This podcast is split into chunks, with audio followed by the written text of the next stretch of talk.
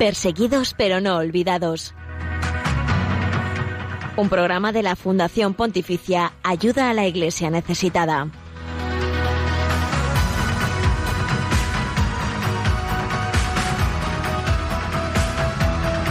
Saludos, son las 11, las 10 en las Islas Canarias. Bienvenidos a este espacio de Radio María que quiere ser puente de información, oración y caridad con la iglesia pobre y perseguida en el mundo. Gracias por acompañarnos en Perseguidos pero no olvidados.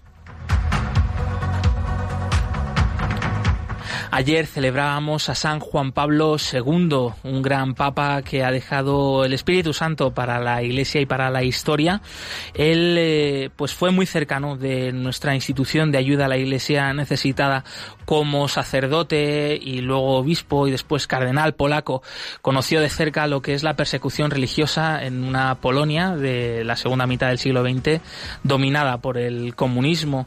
Eh, él pues tuvo que vivir, ¿no? Muchas veces oculto eh, fue perseguido tantas y tantas veces, alzó la voz valientemente contra el ateísmo y contra el comunismo opresor y después como papa alentó a nuestro fundador, el padre Berefried van Straten, en su misión de sostener a la Iglesia que sufre en el mundo.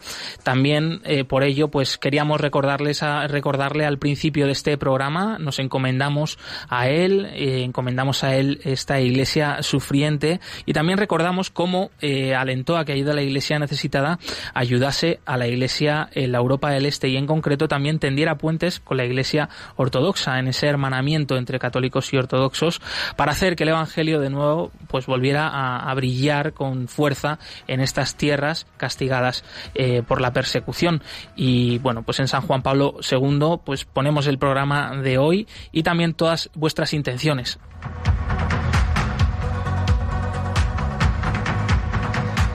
Es nuestro programa ya número 54. De verdad que es una alegría y un tesoro pues poder continuar aquí.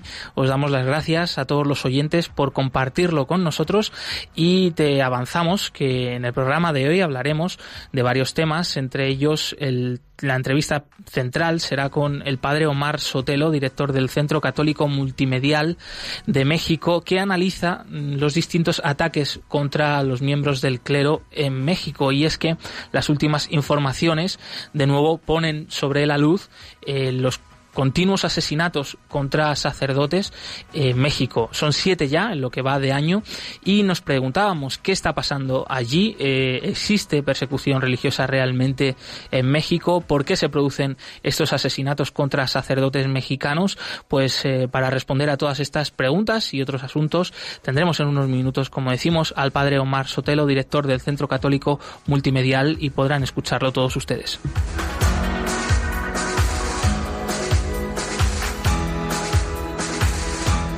Continúa en el Vaticano eh, el sínodo de los obispos dedicado a los jóvenes y a la vocación. Por eso traemos también en la sección de testimonios una nueva historia de una joven católica pakistaní, Kainut, que ha acogido la fe en Cristo. Ella es eh, realmente procede del mundo musulmán. Es un caso inaudito, único. Por eso les invitamos a quedarse con nosotros y poder escuchar de primera mano este testimonio, pues increíble. Además de todo esto, te contamos a continuación la actualidad Respecto a la Iglesia pobre y perseguida, haremos repaso del informe Libertad Religiosa en el Mundo sobre México y también contaremos la agenda de los próximos eventos de la Fundación Ayuda a la Iglesia Necesitada. Estás en Radio María, te recuerdo, en Perseguidos pero no olvidados.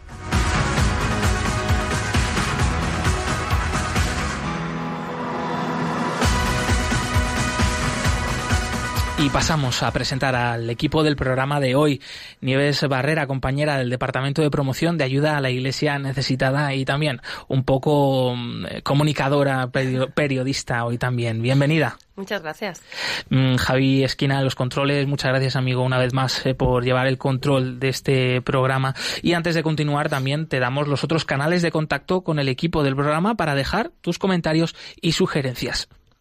Pueden seguirnos a través del Twitter arroba ayudaiglesneces. Nos pueden dejar sus comentarios con el hashtag almohadilla no les olvides. También nos pueden seguir en Facebook Ayuda a la Iglesia Necesitada y nos pueden dejar sus comentarios en el correo del programa perseguidos pero no olvidados arroba radiomaria.es y en Instagram somos Ayuda a la Iglesia Necesitada. Y aquellos que, que nos dejan sus comentarios, pues un enorme gracias, que de verdad que nos aportan muchísimo, o por pequeño comentario que les parezca, pues nos ayuda, ¿no? Y también nos alegra saber que hay gente al otro lado, al otro lado de, de las ondas radiofónicas, al otro lado del streaming, del Facebook de Radio María, donde también nos pueden seguir y ver, ¿no? Además de escucharnos. Eh, y aquellos que no dejan sus comentarios, pues también un gran gracias. Recientemente, y por eso quería hacer este inciso, eh, me encontré pues con una con una chica joven eh, que me comentaba que, que bueno que me escuchaba a través de este programa y la verdad que me alegró mucho no no tanto por eh, pensar que yo, vamos, voy a ser famoso o algo de esto, ¿no? Sino por decir, oye, que sí, que sí, que hay mucha gente que nos escucha y que la familia de Radio María, bueno, ya lo sabíamos, ¿no? Pero que es que es realmente una familia muy grande y estamos muy contentos de compartir, pues, estos testimonios, esta información, eh, pues, esta experiencia que nosotros traemos de la Iglesia Sufriente, pues, con todos vosotros. Y como siempre hacemos, comenzamos el programa con un mensaje del Papa Francisco, en este caso, eh, pues, es sacado de la homilía que que, dijo el Papa Francisco el pasado jueves en Casa Santa Marta, esa misa diaria que celebra el Santo Padre, pues con todos los huéspedes de Casa Santa Marta, y en concreto, pues este mensaje eh, el Papa invitaba a todos a vivir en la pobreza, eh, a raíz pues de lo que sobre lo que versaba ¿no? el evangelio de ese día. Y también eh, pues el papa ponía como ejemplo una historia real y actual de persecución. Vamos a escucharlo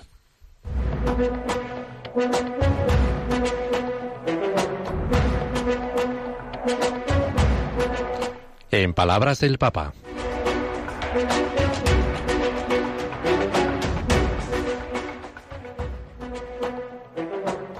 Un raccontato di un ragazzo cattolico preso da un gruppo di ragazzi che odiavano la Chiesa, fundamentalista. Ayer, en el aula del sínodo, un obispo de uno de estos países donde hay persecución habló de un joven católico capturado por un grupo de chicos que odiaban a la iglesia fundamentalistas. Fue golpeado y luego arrojado a una cisterna, donde le tiraban encima barro y al final, cuando el barro llegó a su cuello, Di per l'ultima volta, tu rinunci a Jesucristo o no? Le hanno buttato una pietra e lo hanno ammazzato. diga por última vez, ¿renuncias a Jesucristo? No. Le han tirado una piedra y le han matado. Le hemos escuchado todos. Y esto no es de los primeros siglos, esto es de hace dos meses. Es un ejemplo, pero ¿cuántos cristianos hoy sufren persecución física? O este ha blasfemado, a la horca. La persecuzione della calunnia, delle dicerie. Il cristiano sta zitto, tollera questa povertà. La persecución de la calumnia, de los rumores, y el cristiano está callado, tolera esta pobreza. A veces es necesario defender para no dar escándalo. Las pequeñas persecuciones en el barrio, en la parroquia, pequeñas, pero son la prueba, la prueba de una pobreza.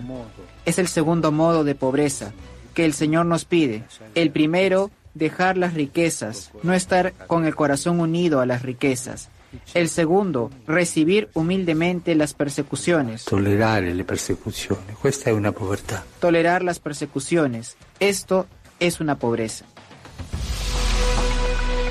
Pues este era el mensaje del Santo Padre, la, bueno, hace unos días, el jueves de la semana pasada, en su homilía en Casa Santa Marta, poniendo como ejemplo de pobreza, pues un caso real de un chico joven que había sido torturado, asesinado a causa de su fe, él a pesar de todo no renunció a Jesucristo, y era un testimonio que le había contado al Santo Padre, pues un obispo de, participante del sínodo, eh, un obispo de un país de persecución, no sabemos exactamente de qué país, pero bueno, eh, ilustraba pues eh, pues una vez más, ¿no? Nosotros lo repetimos siempre aquí en Perseguidos pero no olvidados, como pues la iglesia sufriente, los cristianos perseguidos, pues son ejemplo, mmm, testimonio auténtico del evangelio, ¿no? Que el evangelio es algo, es algo, real y que se vive hoy, ¿no? Y hablaba el padre, el Santo Padre de esta pobreza de permitir la persecución, o sea, cuántas veces los, los cristianos pues son, somos humillados eh, por la calumnia, por eh, las murmuraciones, una persecución directa, violenta, y a pesar de todo, pues no respondemos, ¿no? A ese mal. No sé, a ti, Nieves, ¿qué te, ha parecido, ¿qué te han parecido estas palabras del Santo Padre y este testimonio? No sé si tú lo conocías.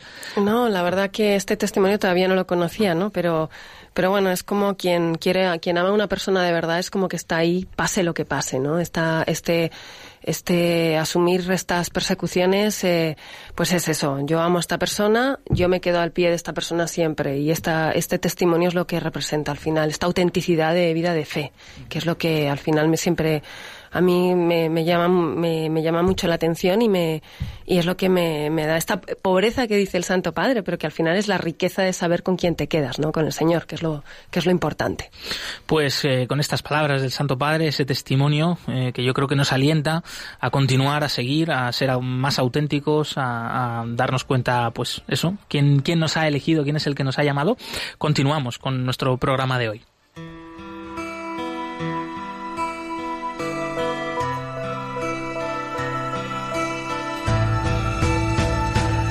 La religión con más seguidores en el mundo es también la más perseguida. Descubre la realidad de los cristianos perseguidos y necesitados en Perseguidos pero no olvidados, un programa de ayuda a la Iglesia necesitada en Radio María.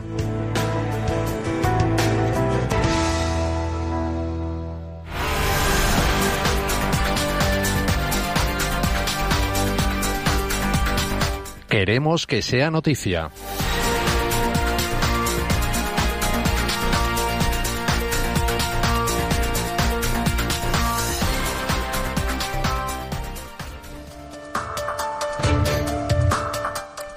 Se presentan en el Vaticano las estadísticas de la Iglesia Católica. 1.300 millones de católicos en el mundo.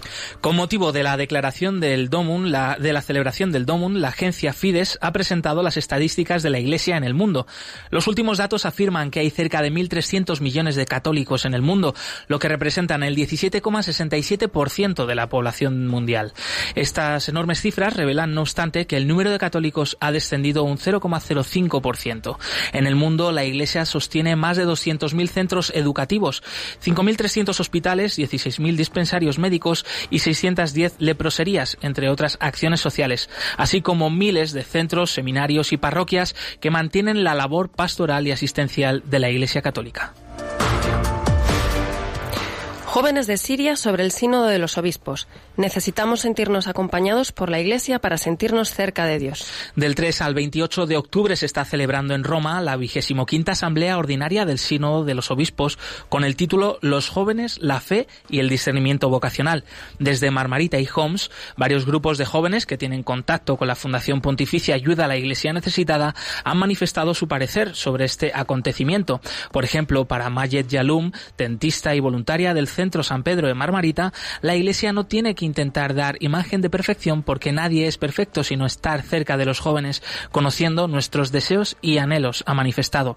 Desde la ciudad de Homs, Khalil Isam asegura que le pido yo a la Iglesia que nos entienda y nos dé la oportunidad de creer también en nosotros. Sé que no es fácil, pero eso es caminar juntos, confiar unos en otros y apoyarnos mutuamente. La Sagrada Familia se iluminará de rojo por la libertad religiosa en el mundo. La Sagrada Familia de Barcelona se iluminará de rojo el próximo 23 de noviembre, de 8 de la tarde a 12 de la noche, para sensibilizar así a la sociedad y reivindicar el cumplimiento del derecho a la libertad religiosa en todo el mundo. Esta iniciativa está promovida por la Fundación Pontificia Ayuda a la Iglesia Necesitada. El evento tiene lugar dentro de la presentación del nuevo informe Libertad Religiosa en el Mundo 2018, editado por esta fundación, que recoge la realidad de este derecho en 196 países del mundo y referente a todas las religiones. Para ello se llevará a cabo un acto público a las 7 de la tarde en el mismo templo. Sujetos armados atentan contra la casa del cardenal mexicano Rivera Carrera. Según fuentes policiales de la Ciudad de México, el pasado domingo 21 de octubre, a primera hora de la mañana, un grupo de hombres armados intentaron acceder a la residencia del cardenal Norberto Rivera, arzobispo emérito de México. Los sujetos fueron respondidos por el escolta del arzobispo, que consiguió repeler el ataque, aunque quedó, quedó herido de gravedad, muriendo en el acto. Los obispos mexicanos han mostrado su solidaridad con el señor Rivera y la familia del fallecido y se ha abierto una investigación para esclarecer este doloroso su suceso que apunta a posible intento de robo. Asesinado un joven seminarista en la región anglófona. Según un comunicado firmado por Monseñor Cornelius Fontaine, arzobispo de Bamenda, un joven seminarista llamado Gerard Ajingwe, de 19 años, fue asesinado por un grupo de soldados el pasado 4 de octubre frente a la iglesia parroquial de Santa Teresa de Bemesín, en el noroeste de Camerún. A las 9.30 de la mañana, el seminarista Gerard estaba con un grupo de feligreses en la puerta de la iglesia cuando llegó un camión militar y bloqueó la entrada del templo. Varios soldados bajaron del vehículo y comenzaron a disparar. Todos acudieron pudieron a refugiarse en la sacristía del templo, menos Gerard, que se quedó protegiendo la entrada. Los militares no dudaron en dispararle y el joven murió en el acto. La archidiócesis de Bamenda pide oraciones por su alma y sus familiares. Esta tragedia se engloba dentro del contexto de tensiones durante las elecciones presidenciales en Camerún y el conflicto en la región anglófona del país africano. La diócesis de Niamey, Níger, pide oraciones y ayuno por la liberación del misionero Pierluigi Macali. La diócesis de Niamey ha iniciado un triduo de oración por la liberación del padre Macali, según ha informado la agencia Fides. El padre Vito Giroto, de la Sociedad para las Misiones Africanas y compañero de misión del padre Macali, ha afirmado que estas actividades promueven su liberación que esperan sea cercana. Después de su secuestro, ocurrido el 17 de septiembre, la diócesis de Niamey ha reorganizado la asistencia religiosa a las comunidades cristianas de la región por razones de seguridad. Aún se desconoce el paradero del sacerdote italiano y el motivo de su secuestro, aunque todo apunta a un rescate económico y a la publicidad internacional de los grupos yihadistas que operan en esta zona del Sahel.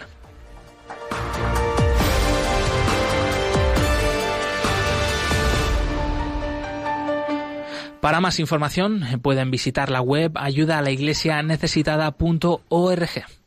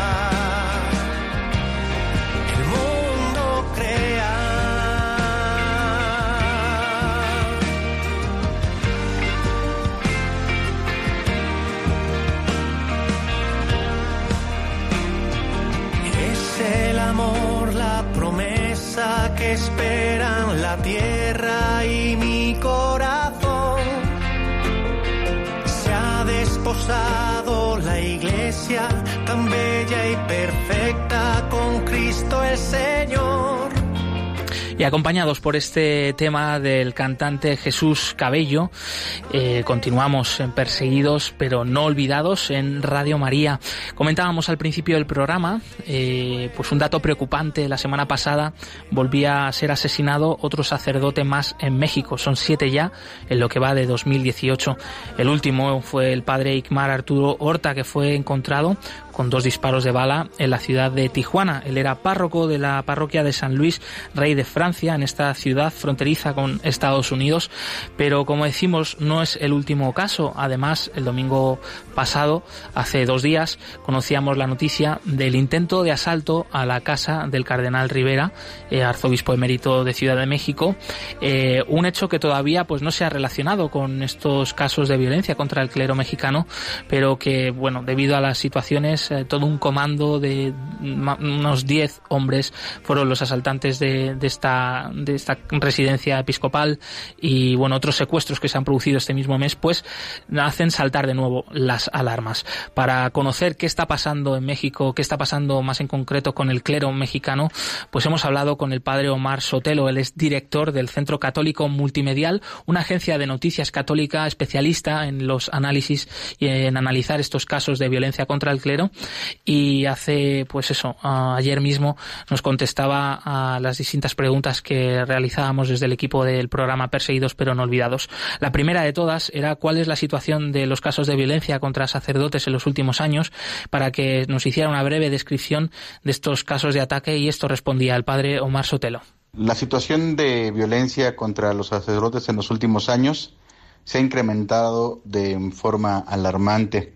Eh, los últimos dos sexenios han dejado muestra clara de ello. En el sexenio anterior de Felipe Calderón tuvimos lamentablemente la muerte de 17 sacerdotes asesinados. En este sexenio la cifra aumentó considerablemente. Tenemos 26 sacerdotes asesinados.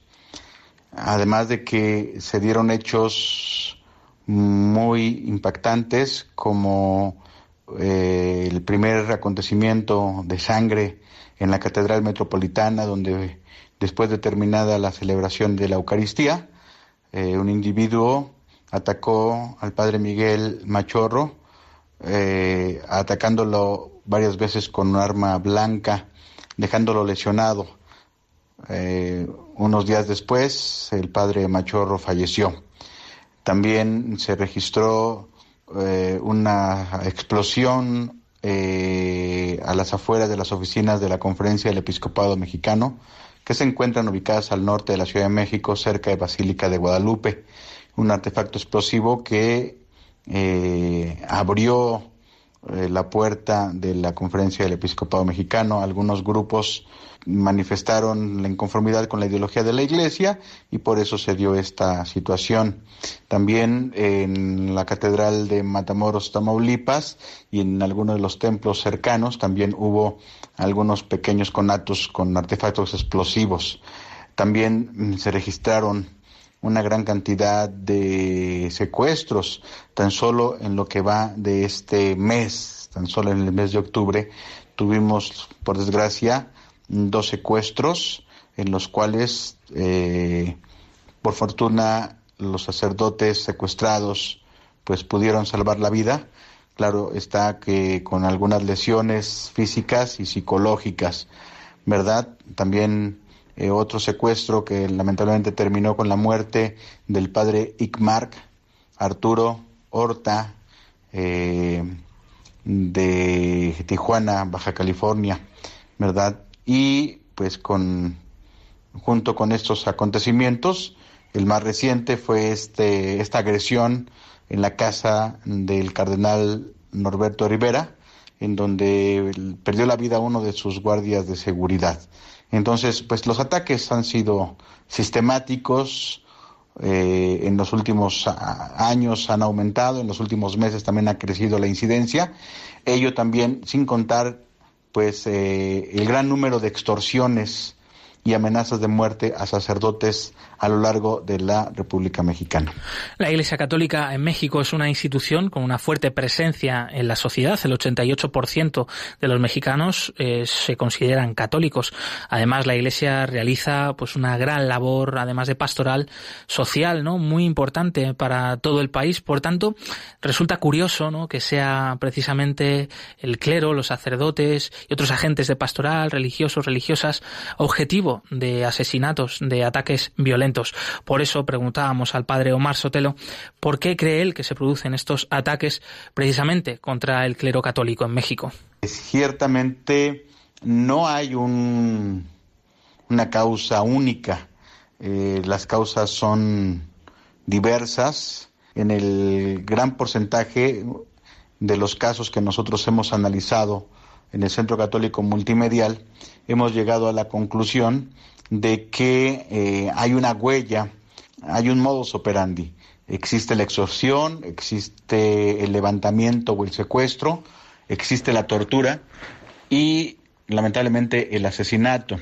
Y uno de los puntos en donde también hemos remarcado y hemos hecho énfasis eh, es la difamación hacia el sacerdote.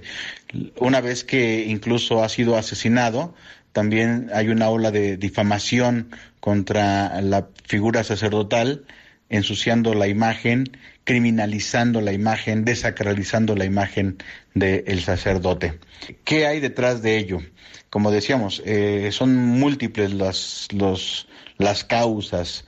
Eh, sin embargo, eh, a través de estas señales que hemos descubierto, podemos incidir que el sacerdote como tal en las comunidades es un estabilizador social.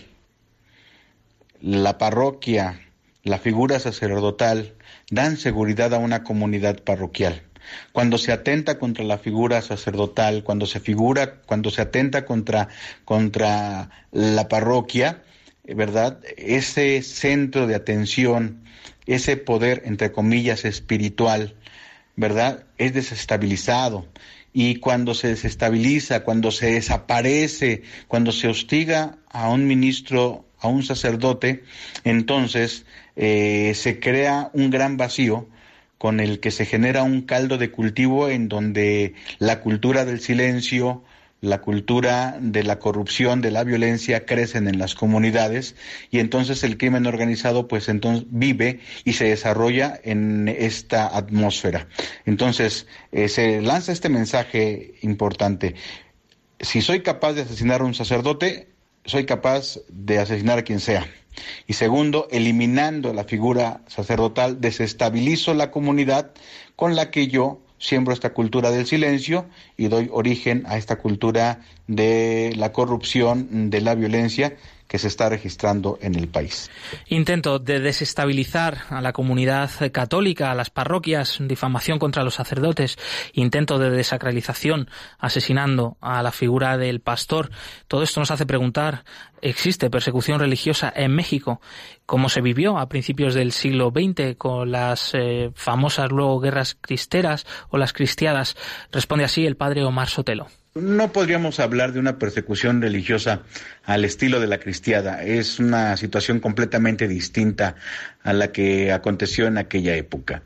Eh, hoy en México eh, la agresión contra sacerdotes es un hostigamiento constante, fuerte, agresivo, muy duro, que pues lleva estos elementos que ya habíamos platicado en la tercera pregunta, eh, amenaza, o este, extorsión, secuestro, asesinato, tortura y difamación después de la muerte. Entonces, eh, aunque no hay una persecución religiosa de este tipo o como la conocemos comúnmente, sí hay un hostigamiento severo y creo yo que es mucho más peligroso porque, repito, es atentar, es desacralizar la figura, de, la figura sacerdotal para desestabilizar las comunidades. Repito, y esto es importante, el sacerdote es un estabilizador social. Cuando se atenta contra esta figura, se atenta contra la comunidad, entonces también ¿verdad? Se atenta contra esa tranquilidad, contra esas voces que señalan y se crea un vacío muy fuerte que es ocupado por el crimen organizado, por la cultura del silencio. Esto también va muy en relación con el gran, con el gran número de periodistas que han sido asesinados. Entonces, eh, hay una correlación también al respecto.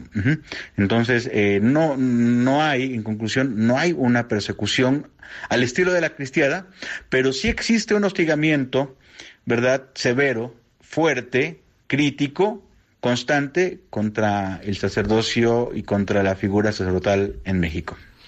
Ayer era noticia que fue atacada la residencia del cardenal Rivera, arzobispo emérito de Ciudad de México, el mismo domingo por la tarde.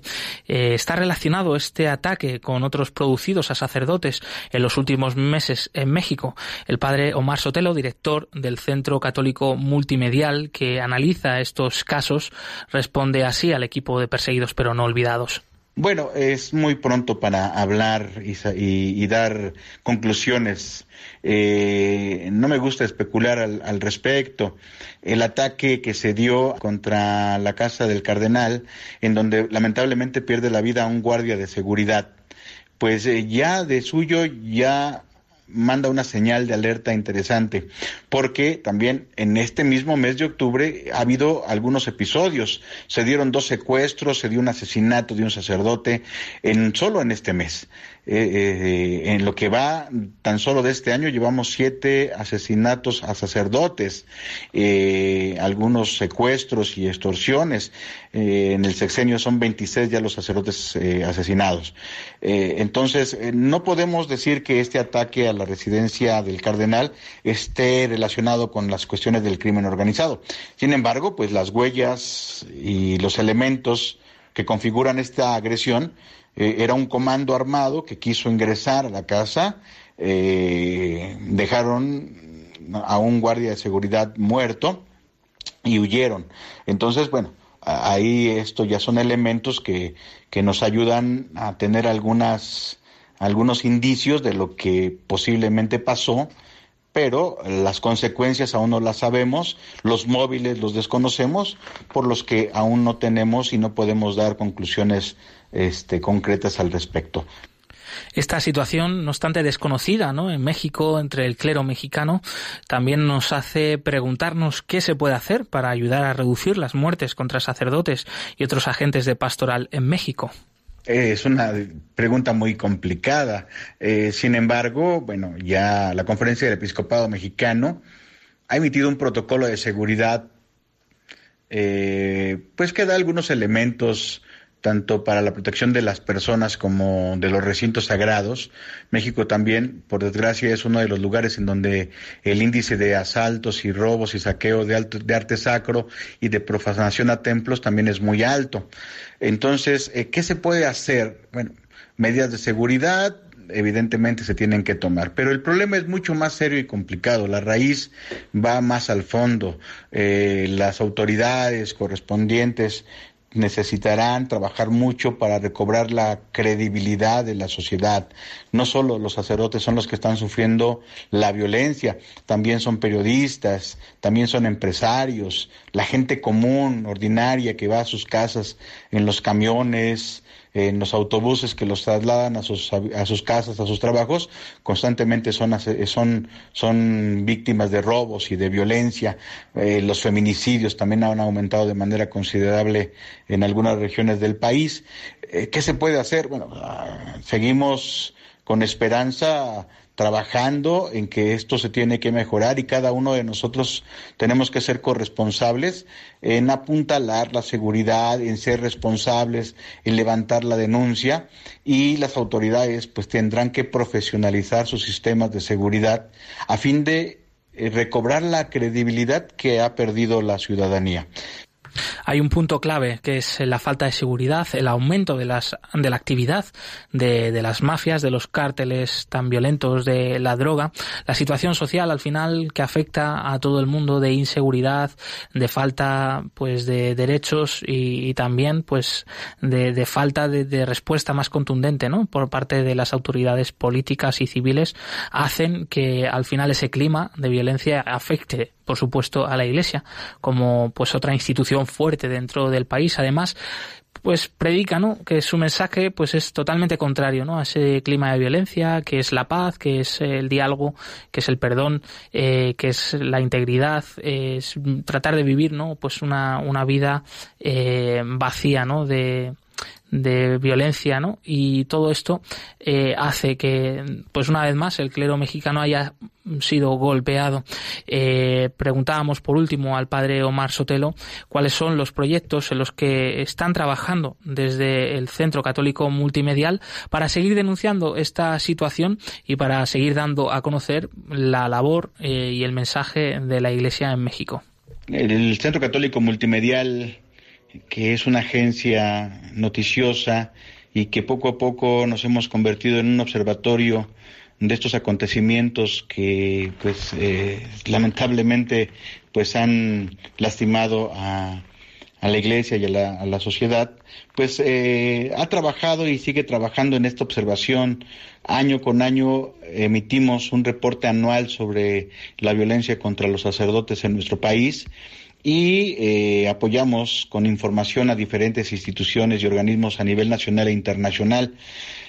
Eh, esto nos ha ayudado a dar a conocer a la opinión pública este lamentable acontecimiento, este fenómeno que pues que ha ido creciendo constantemente. Entonces, dentro de estos proyectos es continuar con las investigaciones, seguir denunciando este tipo de anomalías, buscar también que eh, estos acontecimientos queden completamente esclarecidos, que no se les dé carpetazo, que no se cierren los casos, darle seguimiento, por un lado, a cada uno de los casos también es uno de los trabajos que estamos desarrollando. Asimismo, pues seguimos con la elaboración de textos y de información. El año pasado este, eh, pudimos eh, publicar eh, Tragedia y Crisol del Sacerdocio en México, que es uno de los primeros libros con esta documentación. Estamos trabajando en la actualización de, datos de este libro para sacar la segunda edición. Asimismo, estamos trabajando en la elaboración de un documental al respecto. Y junto con otras organizaciones, pues también tenemos la posibilidad de, de, de generar pues más materiales audiovisuales que puedan ayudar a crear conciencia, a generar opinión pública sobre estos temas que en México por mucho tiempo estuvieron en el silencio, estuvieron callados, estuvieron rezagados y que hoy ante la opinión pública internacional pues han sido visualizados. Pues les mando un gran saludo a toda la audiencia de Radio María. Con mi bendición les mando un gran saludo y que la bendición de la Virgen de Guadalupe y de nuestro Señor Jesucristo los acompañe.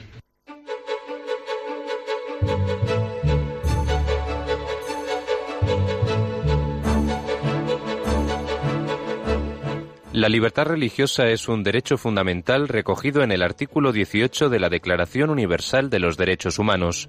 Sin embargo, en muchos países, millones de personas no tienen libertad para mantener su fe. Conoce a partir del 22 de noviembre cuál es la situación de este derecho a través del informe Libertad Religiosa 2018 que edita Ayuda a la Iglesia Necesitada.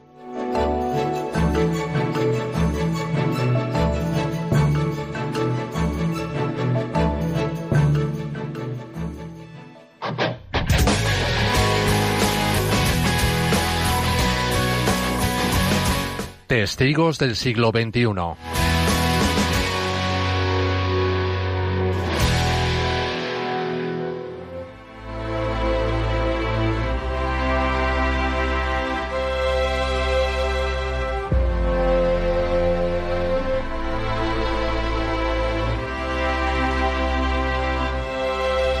Mientras en el sínodo que se está celebrando en Roma los obispos debaten sobre cómo conseguir mantener a los jóvenes en la Iglesia, en el mundo hay otros jóvenes que literalmente se juegan la vida por su deseo de poder ser cristianos. Es este, por ejemplo, el caso de Kainut, una joven musulmana que ha corrido grandes riesgos para poder bautizarse como católica en un país como Pakistán, donde los fundamentalistas islámicos tienen una gran influencia y en el que, por ejemplo, sigue condenada a muerte Asia Bibi. Esta chica de 20 años creció como musulmana, su padre era un fiel seguidor de Mahoma y a su madre la obligaron a abandonar el cristianismo para convertirse al Islam y casarse con él. Sin embargo, aquella fe de niña nunca le abandonó y en su corazón siguió amando a Jesús y a su iglesia. Y precisamente este amor fue el que llevó a Kainut a querer abrazar esta misma fe, aun sabiendo a lo que se exponía.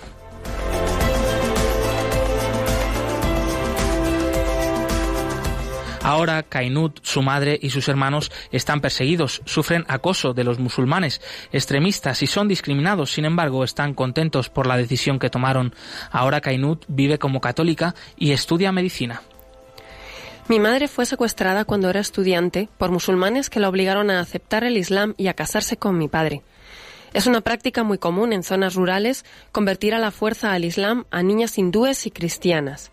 Mi madre al final admitió a mi padre como su marido y comenzó a vivir una vida normal con él. Tuvieron cuatro hijos, yo soy la mayor. Pese a ello, su madre nunca renegó de su fe y fue secretamente a la iglesia, y su hija a menudo iba con ella.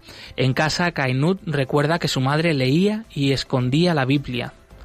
Estaba claro que ella no abrazaba, abrazaba el Islam y en su corazón todavía era cristiana. También empecé a leer la Biblia e ir a la iglesia regularmente con mi madre. Sin embargo, hubo un momento concreto en el que Kainut decidió que realmente quería ser cristiana. Así lo relata ella. Una vez estuve en una iglesia y la gente estaba haciendo cola para recibir la Sagrada Comunión. Me unía a la fila, pero alguien me dijo que no se me permitía tomar la comunión porque no era cristiana. El dolor que sintió por no poder recibir a Jesús la hizo llorar y fue entonces cuando le dijo a su madre que quería poder tomar a Cristo en la Sagrada Comunión y que aceptaba a Jesús como su Salvador. De alguna manera, su padre se enteró y prohibió tanto a su madre como a ella ir a la iglesia, y durante un año entero no pudieron acudir al templo. Entonces su padre murió, pero lejos de que esto facilitase su conversión, la complicó todavía más. Sus abuelos paternos obligaron a su madre a casarse con un primo de su padre, lo que también es una práctica común entre los musulmanes, cuenta Kainut. Mi madre se resistió, pero no había salida y se tuvo que casar con él. Yo tenía 14 años en ese momento. Su padrastro era también un musulmán estricto, pero Kainut tenía cada vez las cosas más claras y comenzó a leer la Biblia a diario en casa. Esta joven explica que aunque él intentaba detenerla, su madre le apoyaba. Cuando terminó de leer toda la Biblia, le dijo a su madre que quería ser cristiana, pero ella estaba muy preocupada de que sus abuelos y otros familiares pudieran matarlas. Aún así, esta pakistaní estaba dispuesta a ser católica a cualquier precio.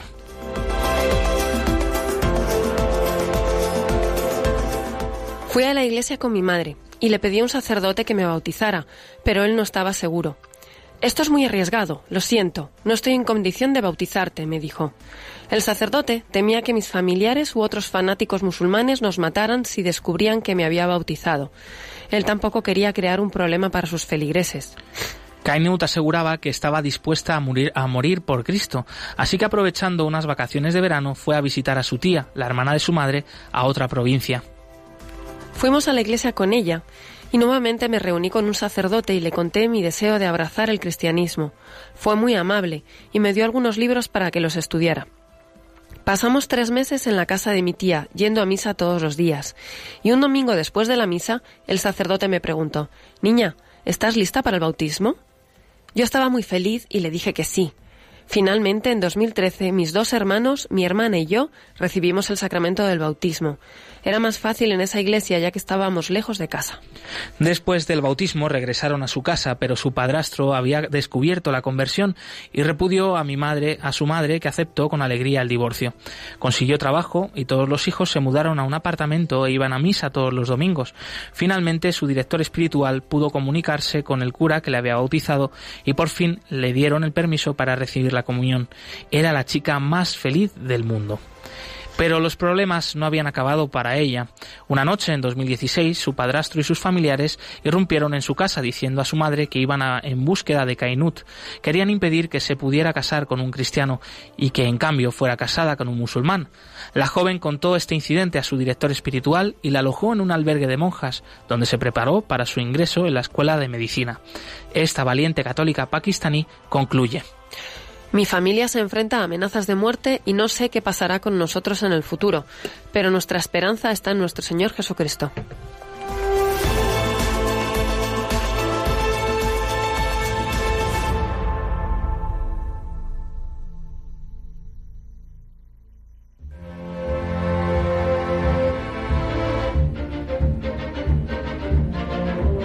Nuestros hermanos perseguidos son la élite de la Iglesia y ser solidarios con ellos es una obligación que la honra nos impone.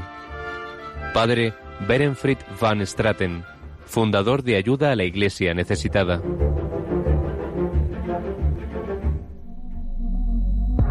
I was there on the day that your world changed. You were scared, unprepared for the heartbreak, everything you knew faded out of you, stole a piece of you. If I could, oh, I would be a hero. Be the one who would take all the arrows, save you from the pain, carry all the weight. But I know that you're brave.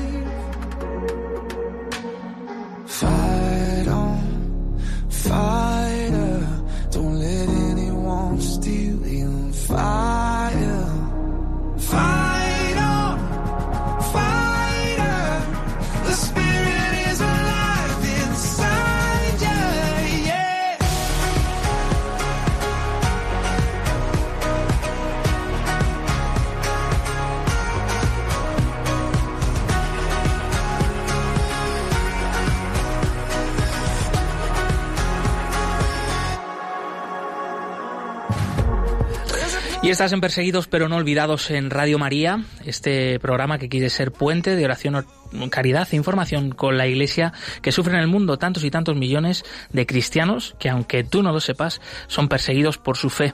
Eh, agradecemos tantos mensajes que tantos mensajes que nos están llegando desde el Facebook Live de Radio María, como por ejemplo Manuel Bento que nos da los buenos días y que nos dice que nos está escuchando desde Venezuela. Paz y bien. Muchísimas gracias Manuel y un saludo también desde aquí desde Radio María España. O Yoli, que dice que nos escucha desde Girona, que escucha nuestros programas habitualmente y que gracias a Radio María puede participar de la misa en tres semanas. Un fuerte abrazo, Yoli, y gracias por tu mensaje. Os invitamos a que nos eh, sigáis dejando pues vuestros comentarios, sugerencias sobre el programa en el Facebook Live de Radio María y también en los otros canales. Nieves. Pues sí, pueden seguirnos a través del Twitter, arroba ayuda al ayuda Igles Neces, o nos pueden dejar sus comentarios con el hashtag almohadilla no les olvides.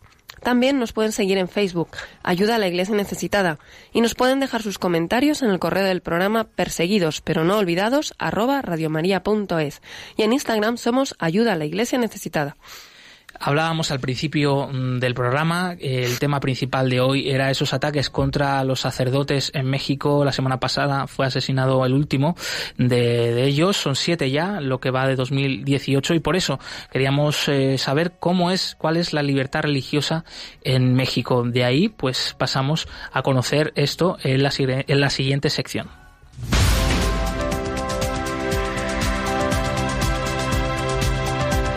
Libertad religiosa en el mundo.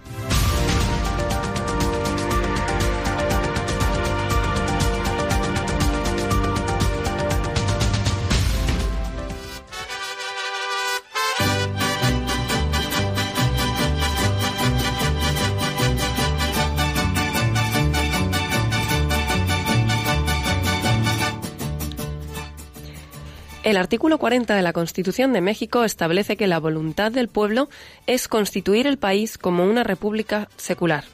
Implícitamente, en el artículo 130 se refiere al principio histórico de separación entre Iglesia y Estado. Sin embargo, el artículo 3 de la Carta Fundamental aclara el significado del principio de laicidad en su aplicación a la República de México, es decir, la separación absoluta de la, de la religión. Se garantiza la libertad religiosa y de conciencia en el artículo 24 de la Constitución, pero se especifica que la educación será totalmente laica, quedando fuera de la educación pública la materia de religión. Además de esto, se prohíbe que un miembro del clero pueda ser presidente o miembro del Congreso. La Constitución reconoce el principio histórico de separación de Estado y Iglesias y afirma que estos y otros grupos religiosos están sujetos a la ley, como son las iglesias y los grupos religiosos tendrán personalidad jurídica como asociaciones religiosas una vez que estén registrados. Otro, por ejemplo, dice que las autoridades no intervendrán en los asuntos internos de las asociaciones religiosas.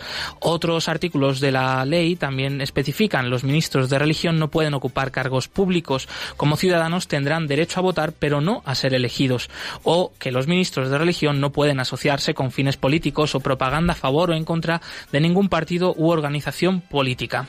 La relación jurídica entre Estado e Iglesia es clara y notoria. La Constitución mexicana especifica que el Estado es de naturaleza laica, como lo son las leyes y regulaciones que rigen la formación de asociaciones religiosas, incluidos derechos, deberes, miembros, etc. Además, existen otras fuentes de ley que afectan a la religión y a las iglesias, en particular la Ley Federal para prevenir y eliminar la discriminación o la Ley General de Educación. La Ley de Asociaciones Religiosas y Culto Público establece que los grupos religiosos pueden obtener personal, personalidad jurídica si se registran en el Ministerio del Interior. La ley deja claro que si bien los grupos religiosos pueden operar en el país, su existencia jurídica no es anterior a la del Estado. En consecuencia, el registro no implica el reconocimiento de las iglesias, sino su adquisición inicial del estatus legal subordinado con respecto a la República Mexicana.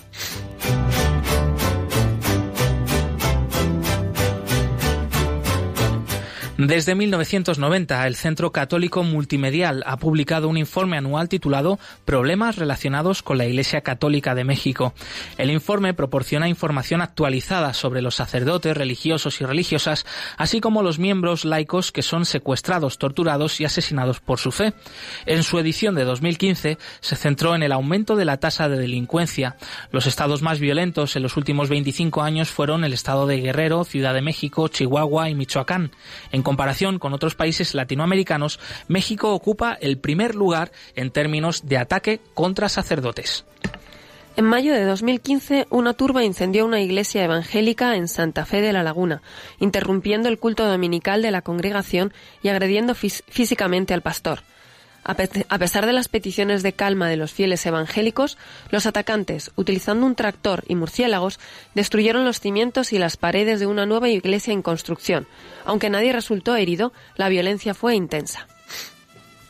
En mayo de 2015, Saber Más, una revista publicada por la Universidad de Michoacán, Universidad de Michoacán, publicó un artículo titulado La discriminación por motivos religiosos en México.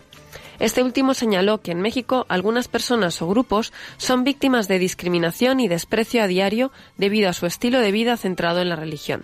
En febrero de 2016, el Papa Francisco realiza una visita pastoral a México, durante la cual más de 10 millones de personas asisten a misas y reuniones y se alinean en las carreteras, mostrando gran interés y entusiasmo por su presencia y mensaje. Al comienzo de su viaje, el Papa Francisco realizó una visita de cortesía al presidente Enrique Peña Nieto y, y realizó especial hincapié en el respeto a los derechos y las libertades de todos los ciudadanos.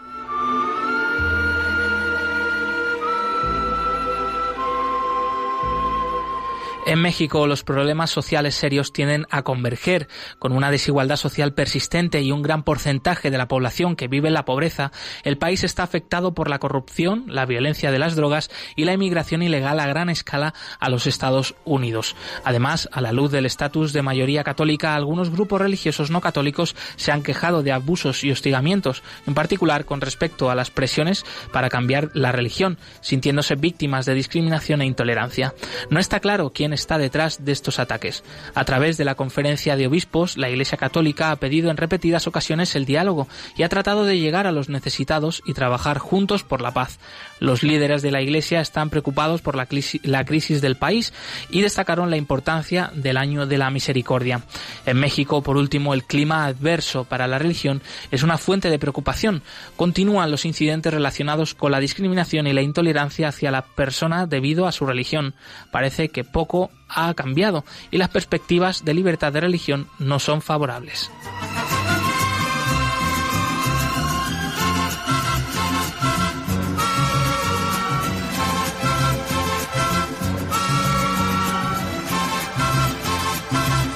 El informe completo sobre la libertad religiosa en México y en otros países lo pueden encontrar en la web ayudalaiglesianecesitada.org.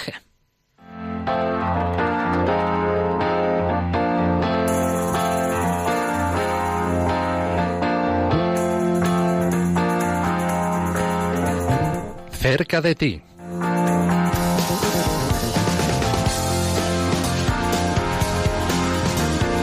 Nieves, ya que te tenemos aquí en el estudio, pues aprovechamos ¿no? tu presencia. Cuéntanos cuáles son esos próximos eventos de ayuda a la iglesia necesitada. Para esta semana tenemos tres vigilias de oración que serán el 25 de octubre a las 7 de la tarde en la Basílica de San Pedro Apóstol en Córdoba, en la Plaza de San Pedro 6.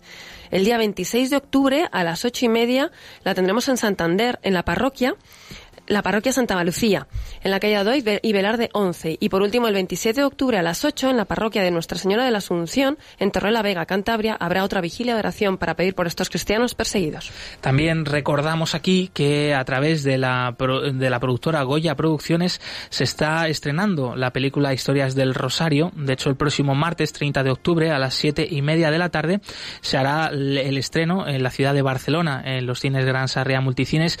Y comentamos todo esto porque pues ese pase eh, será de carácter benéfico, a beneficio de ayuda a la Iglesia necesitada y los distintos proyectos de ayuda a la Iglesia que sufre por todo el mundo. Así que quedan convocados también a este estreno Historias del Rosario en Barcelona el próximo martes 30 de octubre a las siete y media de la tarde en Gran Sarria Multicines. No obstante, todas las informaciones de la agenda de los eventos de ayuda a la Iglesia necesitada lo tienen en la web ayuda a la iglesia necesitada.org y Ah, se nos acaba el tiempo. Hasta aquí el programa de hoy, no sin antes pues recordaros que hemos hablado sobre los casos de asesinatos a sacerdotes en México, esa esos alarmantes datos que, que hablan de un aumento de la violencia contra el clero mexicano. No se trata de una persecución religiosa, sino de un síntoma más del aumento de la violencia en el país. No obstante, sí es cierto, como nos comentaba el padre Omar Sotelo, director del Centro Católico Multimedial, pues que la, los sacerdotes son objetivos ya que representan pues eh, la integridad eh, y todos los valores contrarios ¿no? a ese clima de violencia de los cárteles de la droga. Eh, también hemos hablado mm, del testimonio de Kunaiti, una cristiana conversa en Pakistán, algo inaudito, además joven, a raíz de que se está celebrando precisamente este sino de los jóvenes en Roma. Te hemos traído la actualidad respecto a la iglesia perseguida y necesitada en el mundo y la agenda de los eventos de ayuda a la iglesia necesitada en los próximos días. Damos las gracias al equipo que nos acompaña, que nos ha acompañado hoy, Nieves Barrera, del Departamento de Promoción de Ayuda a la Iglesia Necesitada. Muchas gracias. Gracias a vosotros por traerme aquí otra vez. Javier Esquina en los controles, una vez más. Gracias, amigo. Continúa la programación aquí en Radio María con el rezo del Ángelus. Nosotros nos volvemos a escuchar el próximo martes 30 de octubre. Movidos por el amor de Cristo, al servicio de la Iglesia que sufre, un fuerte abrazo y hasta pronto.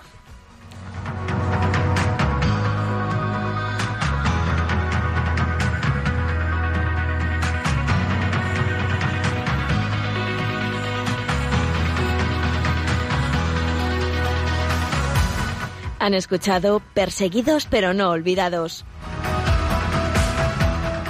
Un programa de la Fundación Pontificia Ayuda a la Iglesia Necesitada.